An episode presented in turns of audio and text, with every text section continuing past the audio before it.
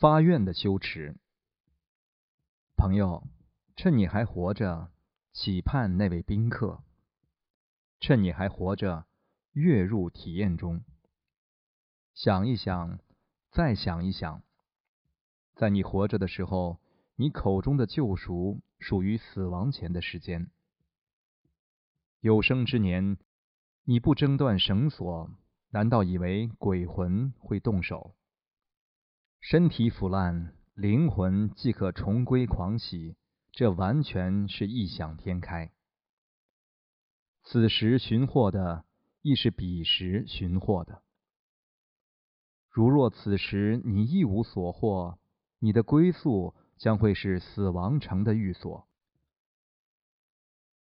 此生若与神性交合，来世将有欲望满足之面容。所以，纵身跃入真理中，找出导师是谁，相信大灾之因。卡比尔如是说。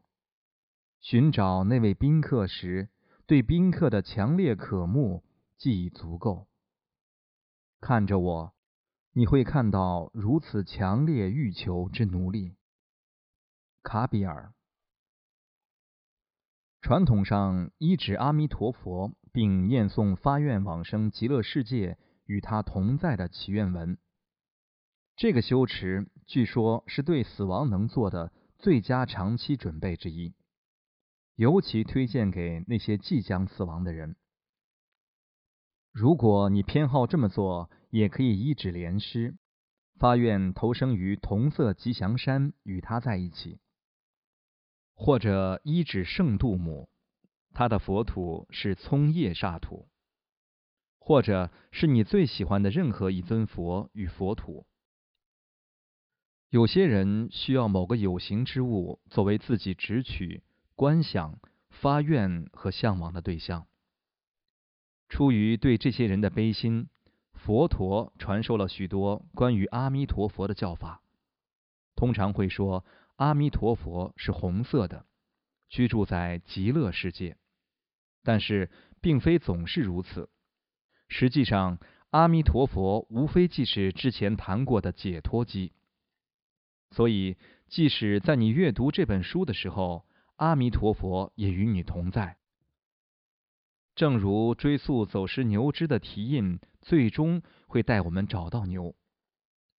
四维阿弥陀佛及其刹土将会引导我们。到达自己本具的阿弥陀佛，这就是为什么我们要持续培育往生极乐世界的愿心。有许多故事是关于象征性的外在阿弥陀佛，描述他在身为菩萨的前世之中是如何升起意欲利益受苦众生的强大愿心。他发愿说。有情众生只要意念他的形象，或者念诵他的名号，即可在死后瞬间往生极乐世界。这就是为什么佛教徒在活着的时候会如此努力的让自己习惯于意念阿弥陀佛和诵持其咒语。这也是为什么发愿之道会如此备受珍视。据说极乐世界位于夕阳西下的方向。虽然可以在任何时候念诵往生极乐世界的祈愿文，但佛教徒热爱在享受辉煌日落时意念阿弥陀佛及其净土。当你眺望西方时，要对极乐世界位于夕阳的正下方感到全然信解，并且在你死亡的那一刻，从内心深处渴望前去阿弥陀佛那里。在诸多祈愿文中，都有关于极乐世界的辉煌描述。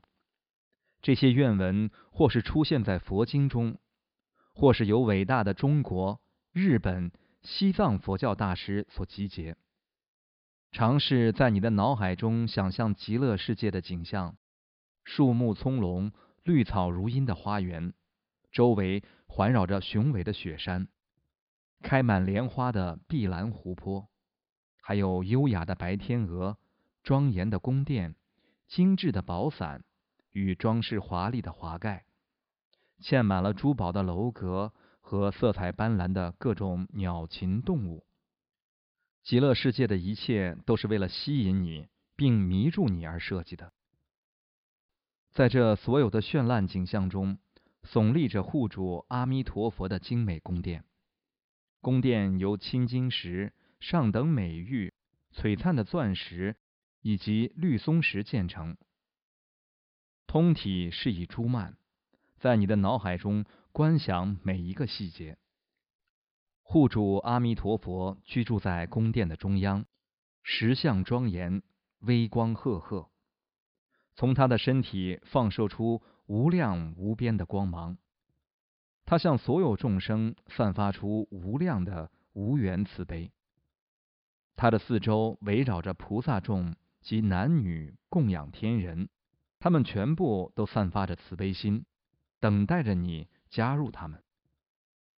在护主阿弥陀佛面前有一个湖泊，其中满是正在开放的莲花花苞。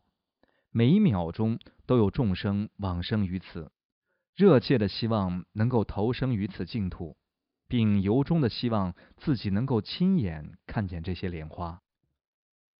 再更加详细的说明这个修持，想象阿弥陀佛右侧坐着观自在菩萨，左侧坐着金刚手菩萨。观自在菩萨随时准备好要保护你和引导你。金刚手菩萨随时准备着消除障难。如果愿意，你可以向西方顶礼、撒花、敬香献供、诵持“南无阿弥陀佛”、“阿弥塔巴哈利”，或是阿弥陀佛名号咒“嗡阿弥达瓦哈利”、阿弥陀佛心咒“嗡巴玛达利”。吽，阿弥陀佛陀罗尼，Teriata Amite Amito Bahawe. Amita Sambahawe. Amita Bikranta. Gamini Gagana. Kirti Kari Sarva Krishna Shyam Kari Swaha. 藏文中最好的其中一篇祈愿文是由噶玛恰美人波切，一名惹嘎阿瑟尔所传。